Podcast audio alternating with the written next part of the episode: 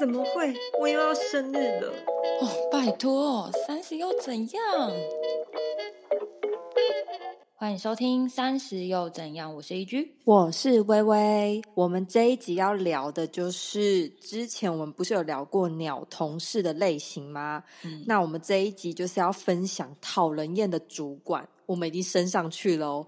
其实我觉得主管这一集算是比较广义啦，因为其实很多我们都觉得是综合型的。嗯，那我们话不多说，我们就来跟大家分享网络上人力银行大家票选前六名。第六名是抢攻主管。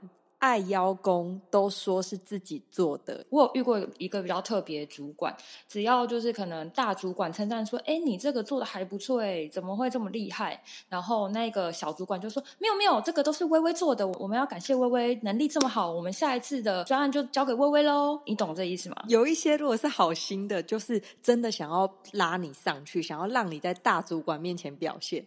可是如果是不是那么好心的话呢？就是以后专案都是你做了，对，这我不好说。大致上就像义军讲的那样，因为我认识的，我觉得这个好像不限于主管，因为连资深同事很会弄人的人，其实都会遇到这种抢功的。嗯，我是蛮不喜欢的啦。我想说，反正你自己做什么，你自己最知道，能力到哪你最知道，不要这样弄别人。第五名，隐形主管，大家是不是有点问号？没有关系，我来解释一下。我个人就有遇到类似的隐形主管，它算是一个小事件，就是晚上的时候，有时候工作群组哦，真的是超讨厌赖这种发明的。对，就是虽然很方便。但是老板晚上就喜欢在赖里面的群组发表一些意见，说大家要改善什么。有一些公司的文化是你一定要回老板或回主管，嗯，那有一些公司的文化是你可以到隔天早上上班的时候你再回。嗯，好，不论是哪一种呢，就会遇到一种主管是永远老板或大主管、经理等级的那一种，在发问说你们做好什么事情了没？只要是坏事，他都不会回。嗯，他绝对不会回。最机车的是，他直接 at 你 at eg，嗯，这个你做了吗？明明就是他要督促的事，或者是他要去帮下面的人挡，但是他会站到那一边，或者是他直接消失。嗯，这样我遇过的是这两种，没有好好解释这个隐形的主管啊，我倒还没真的想起来。你唤醒了我一部分的记忆。我在某一份工作的确有遇到这样的主管呢，真的觉得 light。的 at 的发明很局吧？我懂你的意思，因为我曾经经历过九点十点传，我不相信你真的睡了。对，然后你又被 at，你好意思不回吗？如果你比较菜的话，对啊，对啊，就很尴尬，小讨厌的毛病。好，第四名双标主管，这边就有一个小故事想跟大家分享。为了这个故事呢，我还去翻我跟我朋友的截图记录，称这个事件为双标发作，挡都挡不住。OK。好，我之前在一间公司，主管算是比我大六岁的姐姐。一开始进去的时候，我觉得她还不错。如果有什么事情，她其实都会帮忙，也还蛮认真在教我的哦。后来我上我上手之后，她也很放心的让我去做。我就觉得，哎，好像遇到了一个很不错又懂你的主管的感觉。嗯，后来呢，我就发现他有一个毛病，他很喜欢事后检讨。呃，我就讲一个例子。我们工作有一 part 是去拍公司的活动照片，那当然就是使用单眼拍。他之前是跟我说，如果你是比较新手，你如果没把握，可能就多拍一点，因为回来再后置都可以。比如说调角度啊，调后置那些。然后有一次呢，回来的时候他就跟我说：“你这个拍的有点歪。”看到我档案很多，说：“你以后不要再拍这么多照片了，会影响活动的长官之类的人。”这样我想说：“哦，好啊，那我就调整一下，下一次就拍少一点。”结果下一次因为活动比较大，所以我。出一台单眼，他也出一台单眼，我们两台一起拍。回来之后，他叫我整理档案。他的档案照片不但比我多之外，他也拍了很多很歪斜的照片，然后没对焦啊，各种奇怪的角度都有。他自己只要拍歪，他就会说没关系，自己在后置就好。我真的会深呼吸一口气，我想说，可是这跟你之前教我的不一样。好，这只是一个小事件，诸如此类的事每天都在发，这好烦啊！对，就是很烦，就是你也不能说你讨厌这个主管，或他这个人人格有问题，你可不可以定好一个标准？那我们还有一个小事件，因为我们的办公室有个大图输出机，然后印制的时候海报就是说什么要转来转去啊，比较不会有浪费纸的问题。那我也就调整了。有一天我承认我是真的不小心按到没有调整就先印，所以我我印一张，我想说等一下就按停，那再转向。结果他看到之后，他就直接叫我喊停。可是那一张已经快印完了，我就想说一张海报很大张，所以如果我已经印完的话，其实是很浪费的。好啊，你坚持要，我就按暂停。我想说我尊重你嘛。后来有一次他自己忘记转向猎印，他可能怕尴尬，他笑笑转过来跟我说：“ 我忘记了，我印错了。”我觉得。我真的是会很问号哎！不要在那边双标大发作，啊真的是好尴尬哦。对，我觉得这是情绪管理比较不好。嗯，对对对对对。话不多说，我们进入第三名。第三名就是没肩膀的主管，应该说他主要其实就是很爱推卸责任。嗯，比如说这我们出了什么大事，就会说：“哎。”义军，你要不要解释一下这个专案怎么会这样子？这次进行的这件事怎么会出了这个包？就是非常喜欢推卸责任。嗯，OK。二就是情绪化的主管，喜怒无常。这个的话，其实我觉得无论在主管或者是同事，我都很不行。就像之前那一集有说过的，讨人厌的同事，嗯，也有那种情绪化的这种，我就很不行。大家请去听那一集哈。你不是以。理性去面对事情，很容易会有判断错误的时候。如果你是身为主管的话，对，嗯，这的确。然后再来第一名，大家票选雇人院的主管，就是无能主管，专业能力差或搞不清楚 状况，外行人在管内行人的概念。这边的话，我就要稍微的补充一下，嗯，我把这个主管称之为。像是优福一样的空降主管外星人，OK？为什么呢？因为我刚进入某一间公司的时候，这间公司呢，两个行销是比较资深的，然后两个设计师比较新人，嗯，新的跟旧的员工，对对对对对。一个月之后，就又来了一位行销，就记得三位新人，两个老人就对了。这个主管就空降下来，就在我去完一个月的时候，他空降下来。我得分析一下他的神秘事件。我刚刚不是说他像幽浮一样吗？没错，事件一，他很喜欢一个一个人找进去小房间面谈。嗯，就是我不知道有什么好可以跟你喝咖啡，坐在那里聊三个小时不做事的主管哦，人都觉得很黑人问号。好，那外星人事件二。喜欢看每一个人的履历，把大家加入群组或退出群组。好，这容我解释一下。比如说呢，义军，我是那位主管，我是空降下来，我管你。然后可能义军是擅长，比如说设计好了，但是你设计有分嘛？什么平面设计啊、网页设计、网站设计跟什么剪片设计这种东西，你也不可能每一个都擅长这样子。然后我可能看义军的履历。我就会一直看，我每天都在看的履历。怎样要跟我履历谈恋爱？是不是？第一天他就会问你一个问题，说：“哎，你之前在那间公司你都在做什么？”他先测试你，然后你可能跟他讲完说你可能在做叉叉叉叉叉叉叉叉叉，好，他就 OK。然后第二天的时候，他就会再问你说：“哎，义军，那你是不是网站你比较没在碰？”然后你可能就会想说：“哦，对。”然后你就会想说：“奇怪，他到底在攻杀下？我们就赶快做我们的事情就好了。”好。然后你就会想说，OK，到了第三天的时候，他就把你退出了网站的群组。他说，因为你没有那么擅长网站这件事，就把你退出去了。一个一个筛选掉你的技能哦，帮你去做你的技能的分配。可是你就会很问号，是我也不是说我不擅长那件事情，只是我最擅长的是平面。我愿意在那个，比如说刚刚说的网站群组或者是摄影群组的话，其实我是可以学到这些东西的。一开始也是你老人家把我加进去，啊，现在第二天就直接把我踢出来，然后说我不适合，是有什么毛病吗？哦，没有没有，这边是我没讲清楚，因为加进去群主是他还没有来之前，那还没来之前，可能执行长就觉得啊，设计那个大家一起大家都一起加入，一起想办法，因为另外一位设计也不是说完全的很熟这些东西，所以变成是我们这一组算是有点一起 cover，一起把事情往前推进。那不会的，大家在一起看怎么做或怎么学，类似这样子。可是他一来，他就帮你做了各种各种奇怪的分析。这件事就是让我们当初觉得大家都很黑人问号的一个事件。他又没有说他要怎么帮忙你，或者是去了解你的想法，说你有没有愿意想要挑战这个业务。他不是那个产业的主管，他只是跳到这个产业变成主管，所以他其实没有很熟我们那个产业的东西。就像刚刚。他第一名讲的这样子，专业度不够之外，然后你又发生了很多让我觉得很像外星人的事件。嗯，他是一个完全只会跟你讲你的事，然后跟你说我想要改这一组的什么，然后再跟 B 讲说我想改革什么。可是我们会觉得我们人就是我们又不是三十个人一个班级那种，我们不过是五个六个的小组而已。其实你直接站在那里告诉我们说。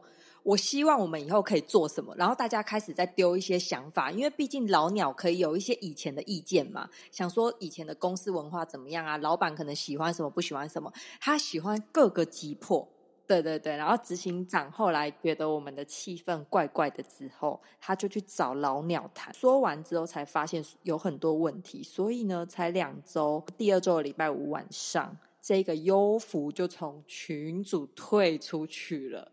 他被 fire 哦，了解了解。因为其实你刚刚讲的这些故事，我自己觉得是大老板那边出了问题，因为他选人不慎嘛。很明显就是这一个刚进来的空降主管，他的确就是不清楚很多你们内部专业的事情，所以他不好意思多问，因为他不懂。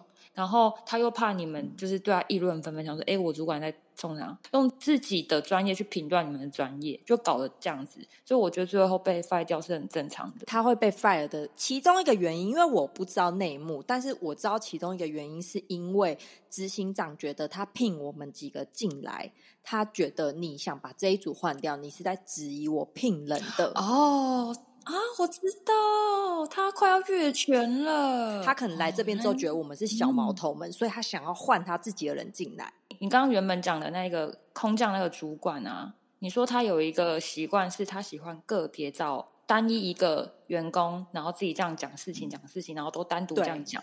其实我之前有遇过这样主管，后来我觉得这样子是一种管理手法。因为你知道，如果我单独跟你见面，我单独跟你说什么啊，你会搞不清楚到底他跟他讲了什么，那谁讲到才是真的？这样子其实会让团队内部起疑心。对对对，对，就是让团队整个很震荡。所以我觉得这是一个手法。对，而且那个时候又是我们几乎是新人一半的小组，所以当然老鸟。就是自己已经比较要好了嘛，所以我们新人就会很问号。对我，我有懂你说的意思，因为我大概也觉得他应该有这个意思，他可能想一个一个聊，看哪一个可以为他所用，哪一个可以踢出去。结果殊不知我们五个。人超好，我们有个群主一直狂骂他，只要一个人进去，一个人出来，那一个人就会说他刚刚讲了什么什么什么什么，会讲类似这种话。我觉得还好，是我们下面的人算是很团结吧。哎，你这个团结用的蛮对的，还不错。好好好，那我要来分享我人生第一份的正式工作，呃，是在一间学校的某个处室当专案的美术老师。而我会进到这一间学校的原因，其实是我在研究所毕业那一年有开了一场个人的展览。那这一所学校的校长。有特别来看我的个展，也有留在现场听我的导览。当下可能作品啊，还有我的导览的介绍方式，都让这一个校长还蛮喜欢的。刚好这一个校长当时也想要找美术专长的老师到学校做专案管理，然后希望可以改变一些学校的美学面向。所以当下那个校长就对我提出了一个工作邀约，就是了。那我也有通过学校的一关一关的面试，我也正式的进入这一间学校工作。这是我的呃前情提要。好，我第一个事件来了。第一个爱欺负新手的主管。当初我被这一个校长找进这间学校的时候啊，其实我有一种被大家关注的感觉。以我当时那个年纪，真是二十五岁，以这样子的环境来说，我算是真的是很新，年纪很小，而且我没有正式的老师资格，比较特别的一个身份进去，所以很多事情啊，即便不属于我们处事，也不属于我的工作的内容呢，也很容易被抓说，哎，一军来帮我忙啊，什么什么的。所以我常常有一种。到处打杂，对，就是我常常会有到处要打杂的这个问题。当时我其实也不觉得这是一个什么样的不对的事情，因为我压根不知道这是个问题，你懂吗？因为我太新了，你没有反思说这到底是不是你你的应征工作的范围内？对对对，因为我真的是刚毕业就直接无缝接轨，六月底毕业，直接八月直接进去工作，而且我就觉得说，哎，这个学校是一个。公务体系，然后又是老师，就觉得应该大家都普遍偏单纯，所以我就是一个你知道呆头而进去。其实我连排课这件事情都被欺负，因为我其实算是行政老师，因为我是隶属于某一个处室的老师。正常来说，一个行政老师的话，一个礼拜要排七节的课程，那其他的就是可能分配给其他呃业务啊，比如说某个专案干嘛干嘛的。但正常来说，这七个课程都会排同年级的同一个科目、同一个科别。就比如说，可能三年级的可能自然课，三年级的国文课。但是呢，我的课被硬生生拆了三个年级。然后我也不觉得这件事情是怎样，而且可他可能一次叫我要教可能呃社会，又叫我教自然，我跨年度我还跨科别。这件事情是我到很后面。的时候呢，我隔壁那位老师有一天转过来，看到我贴在墙上的课表，他傻眼，他说：“哈，你课表原来长这样。”然后我就说：“哦，对，因为那个那位老师是比较资深老师，然后他就直接说：‘哎，你怎么这样帮义军排课程啊？你也太过分了吧！’你才知道就是这件事是不合理的。这样，你以为大家每一个可能都是这样，因为你也不好问。对对对，就是可能我也太沉浸于自己世界，也没有在。”观察大家，对，所以也是因为那位姐姐提醒我，才知道说，哎，原来我被欺负了。对，这就是事件一。那事件二呢，就是甩黑锅的主管。刚刚我也有提到一个类似的一个案例。那因为在学校这个体系呢，其实每个老师都会有自己的账号密码，可以登入教育局。的那种公务系统，然后看今天哪些公文有发下来啊，然后会属于哪一个处室、哪个老师、哪个级别，他下去都可以看。呃，我不太确定是不是我不是正式老师，或者是我这个职位比较特别，还是有其他原因，这我不确定。但总之呢，我就是没有这个公务系统的密码，就是我看不到任何公文，所以我都需要其他老师来告诉我说：“哎，义军啊，应该要做什么啊？内容是什么啊？缴交期限是什么？最近不打了什么事情？”对对对，都需要就是。呃，有点间接在告诉我。那比较细心老师，他就会印下每一页的公文，说一军什么什么。有些还会特别画荧光笔。然后有些老师就是口头告诉我，更有一些老师呢，他就是遗忘了，完全没有告诉我。所以很多误会就从此发生。因为我其实有配合另外一个处室开一堂社团课，是关于就是呃公益类型，然后教就是低收入户的小朋友画画创作这样子。那在这一个课程呢，在期末其实有一个发表会。那这个发表会其实是办在另外一间学校，是联合举办的，是比较大型的活动。这一个处室的主任呢，就是他其实不是我处室的主任，他是另外一个处室的主任，他就跟我说：“哎，那请。”你就是准备好这个学期小朋友比较不错的作品啊，然后他有印公文给我，然后公文上面就有写说，现场呢会给每一间学校一张大的桌子做布置，然后我当下就问这个主任说，那我有需要准备其他的画架吗？或是我要呃准备一些协助作品展出的一些道具？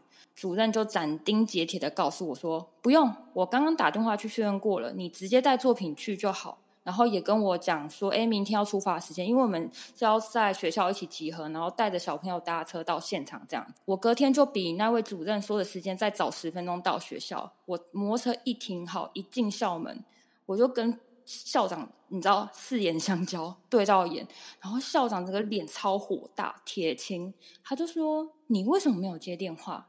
而且你为什么现在才来？”然后我当下你知道我吓到，我想说是发生什么事情，我连话都没有讲，然后我根本还来不及反应哦。呃，昨天跟我讲那个时间的那个主任就从另外一头冒出来说：“哎，一君，你电话怎么都没有接啊？我打了好多通电话给你，我昨天不是跟你讲八点半吗？可是他昨天明跟我讲说九点，你知道我真的傻眼。然后我就看手机嘛，就只有校长打电话来的记录，可能我在骑摩托车我没有注意到，我的手机根本没有那位主任的电话。”后来也没有办法嘛，就是事情也只能继续这样下去。对，然后我跟那一个主任就是还一起接了小朋友，然后上同一台车坐两隔壁，我也只能就是你知道，我不知道怎么面对他，但是我觉得说，好吧，事情都这样了，然后我也不知道说什么，那就继续这样相处下去。一搭车到现场的时候，我看到那个现场，我整个腿都软掉。每一个学校都带了自己的画架、画板跟各种展示道具，而我这边就只有一叠纸的作品跟一张大桌子，我真的是傻爆眼。而且我还现场问主办单位，他真的没有其他东西可以协助我，因为他就已经明文上面规定说，哎，没有啊，我们当场就是只有这一张桌子，我们就没有跟你讲啊，我能怎样？我就只能尽可能的把把作品大小排好啊，什么什么的。后来校长到现场之后，他直接原地气爆。因为他是在一个大礼堂里面，有非常非常多学校，至少十几个学校在那边，然后一些小朋友在台上可能跳舞表演，然后小朋友都这样坐好，老师坐好，然后校长就直接把我们抓到后面，叫我们滚到后面，在我们的桌子前面，然后校长就说：“这到底是谁做的？”因为我当下也是吓傻，你知道，我人生第一次遇到这样的事情，然后那位主任就直接抢先出马说：“哦，是一居布置的，然后从头到尾都保持微笑。”不说话，当下我真的是头皮发麻，然后人生跑马灯，真的是吓坏。可能真的是我年纪太小，我第一次工作遇到坏人，我也不知道怎么为自己辩白，而且我。当下还很傻，我还想说啊，我如果真的把事情讲出来，我还让主任难做人。那天我就是什么话都没有讲，然后我就低头低低的，然后就这样点点头，这样子就是觉得啊，怎么会这样子？好，反正总而言之呢，那一天就被校长定爆。后来事情还没完，因为我是代理老师嘛，以代理老师来说，是以年聘，就是。年度年度一个学一整个学期这样，那经历刚刚那一件事情，差不多也到一个学期的结束，就等于是我这一个职位已经到了一个尾端了。那这个职位其实是需要做出一个成果报告，我早就做完了，而且我还特别排版，就是反正厚厚一大本的一个成果报告就是了。重点来了，而缴交这一个期末成果的公文是寄给我们处室的主任，他跟我说错了时间。我还记得是某一个星期三早上，你看我还记得是星期三，因为我真的被吓疯。我那天早上一到处室，同事一看到我说：“一居校长在找你，一直在找你，你赶快打电话给他。”我说：“哦，好。”后来同事补一句说：“他好像很不高兴。”我脑中就在一跑说：“天哪，我又做错什么事情？”然后我一打过去，校长一笑，他就说：“你那个。”东西还敢给我迟交，还是主办单位的那个学校校长亲自打电话到校长室说他没有收到，我真的是你知道到底可以多 衰，气到发疯。他就说你现在赶快印出来给我看。你到底做了什么东西？因为他一直觉得我没做，就是了。被那个挂完电话，我像是被雷劈到吓死，我就赶快开狂印狂印嘛。后来校长对，你知道他可能就是在气头上，他就一打电话跟我说：“快点印完，快点印完，印要时间。”你知道吗？对啊，以为我是哆啦 A 梦是不是啊？对，然后反正就是电话狂响，然后就是全宿舍都感受到他气氛不太对劲。后来他就叫我不要硬，直接叫我去校长室找他。然后反正我一走进去，他把我当狗大。大烂屌，嗯，大烂屌，屌超难。我我妈都不会这样骂我，她只差没骂脏话而已。我当下也很白痴，我也没有跟他说为什么事情会迟交，因为我会觉得说我事后现在在讲这些东西到底有个屁用？他会不会觉得我在找借口？我当下会这样，嗯嗯，我想说好，我就是让你骂。反正他骂完我之后，我就一回要处事，我就是把这些东西全部印出来，然后呢，我在两个小时之内就是把它送到主办单位手上，这样子。然后最后呢，我还多做了就是下学期这个职位其他该做的一些档案，因为这一个职位虽然是一个学期，但是它是可以永续一直经营的，所以我可以再帮下一个人继续做这件事。但我其实可以不用做，你知道吗？它其实像是嗯，你再多申请这个职位的一个报告就是了。后来呢，我就把这个电子档传给校长，然后呢，嗯，校长就再赖回我说：“哦，义军，谢谢你。”然后我就回说。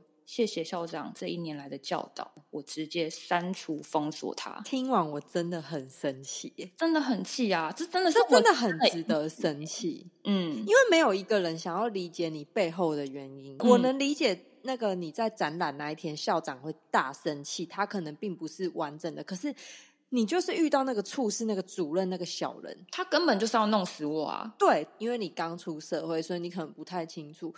真的，如果是现在的我们，早就我跟你讲，生过小孩都没有在怕，直接对质，对，真的根本不用怕这件事情啊，就直接对质啊，看谁对谁错啊。那你弄我好啊，你你不能走，你公务员嘛，那我走可以了吧？可是我把你这件事抖到网络上，抖到低卡，看你能不能活，弄死他。对对对，对啊，你最后还要出来跟我道歉。校长那一派可以，哎，我真的没有想到，太年轻了啦，真的哦。这边大家真的真的一定要记住，如果你自己被主管叫进去，你自己觉得有一点不妙，但你又无法为自己反驳的时候，录音是最好的保护自己的方式，因为你没有办法反驳，他把你大骂大骂到狗血淋头，你只要我虽然这样讲真的是很很坏心，你只要抓到他骂你一些侮辱你的话，你一个字可以赔十万。哦，我知道，哎，那个对，网络有个列表，你骂什么东西是赔多少钱？对，我知道，我那一个，我有看过那个。那网络有，我就可以讲了。OK，反正总之就是这样。所以大家千万，如果你像义军一样的话，你一定要保护自己，就录音。你自己没有办法那么玲珑的去回应主管的话的话，你一定要录音，事后再来以录音这个证据去告都可以。嗯。千万真的不要那么傻。对，姐姐告诉你这一个惨痛经验，真的要小心哎。这真的好值得生气。对，不过这件事情我自己有反思啊。我觉得我的确做错一件事情，就是我没有及时的为自己发声。这其实也是一件错到不行的事，因为你不说，没有任何人知道到底发生什么事情。而我自己也傻傻的担心，哎，如果。真的讲说主任是怎样怎样怎样，没有告诉我对的时间啊，然后这都是主任的命令啊，主任会不会因此被骂什么的啊？人家都把我弄成这样子，我还考虑人家处境，我真的是，哎，好傻好天真。对啊，对。然后第二呢，任何交办事项真的是要白纸黑字，讲求证据是对。对，就是真的要请对方把公文印下来。我当时就是有种应该说不好意思麻烦别人的病，这个不好意思麻烦别人，追着要公文这件事情，其实是害到我我自己。对啊，你看下场多惨，所以就是奉劝各位职场上真的不要为他人找借口，也不要为他人找理由，因为别人不一定会用相同的方式对待你，别人不一定会怜悯你，不是每个人都像我心肠这么好，好不好？即使他没有心要故意弄你，但事情也是很有可能出错，因为你就是没有交代好。更何况他真的就是有备而来要弄死你，就像是那个白木的主任。我自己期许我自己，如果哪一天我有幸当上主管或是老板之类的，我希望我要当一个会留后路给别人的那一种上司，真的是人情留一线，日后好相见。他真的是把所有路都堵死了。应该是说，你这个职位跟你当时的立场其实是。有一点尴尬，就像你最早讲的那个样子，因为你也不是他可能正式缺，然后又再加上你可能太年轻了。比较不会为自己所反驳，然后再加上他是主任，你也是尊重他。对啊，我觉得这是一连串的。对，不过我我其实还蛮想问你的，你觉得以一个正常的校长来说，有可能那么情绪化吗？哎，但是我不得不说，以前那个年代的校长也是从老师升上去的嘛，或主任对什么的，也是教职员。对。以前那个年代的教职员是真的很凶，真的吗？我以为他们很有文人气质哎。哎，国小国中的时候，其实他们都有那个时候已经开始转成不能体罚了。但是我确实知道有一些老师是以前打很凶的，而且情绪很失控。所以我也想过说，你看这些人升上去，是因为人老了，他可能才情绪没有那么爆发那么多。可是，一旦点到那个点的时候，他会恢复跟他年轻的时候一样，他就觉得是错的，他就觉得要骂。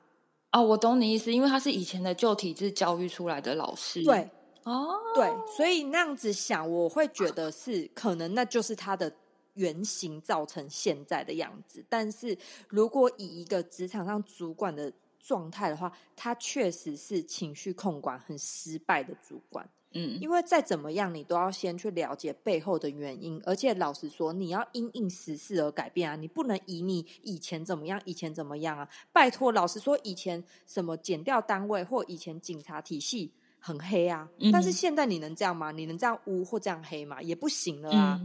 可是这也不过短短三四十年的事情了呀。可是我觉得遇到你这件事，我是你那么小的年纪，我可能也会惊慌失措。我对啊，我就是一个小绵羊啊。任人屠杀哎！而且你也会想说，因为你们都是老师，你们应该不会像世间一样这么险恶。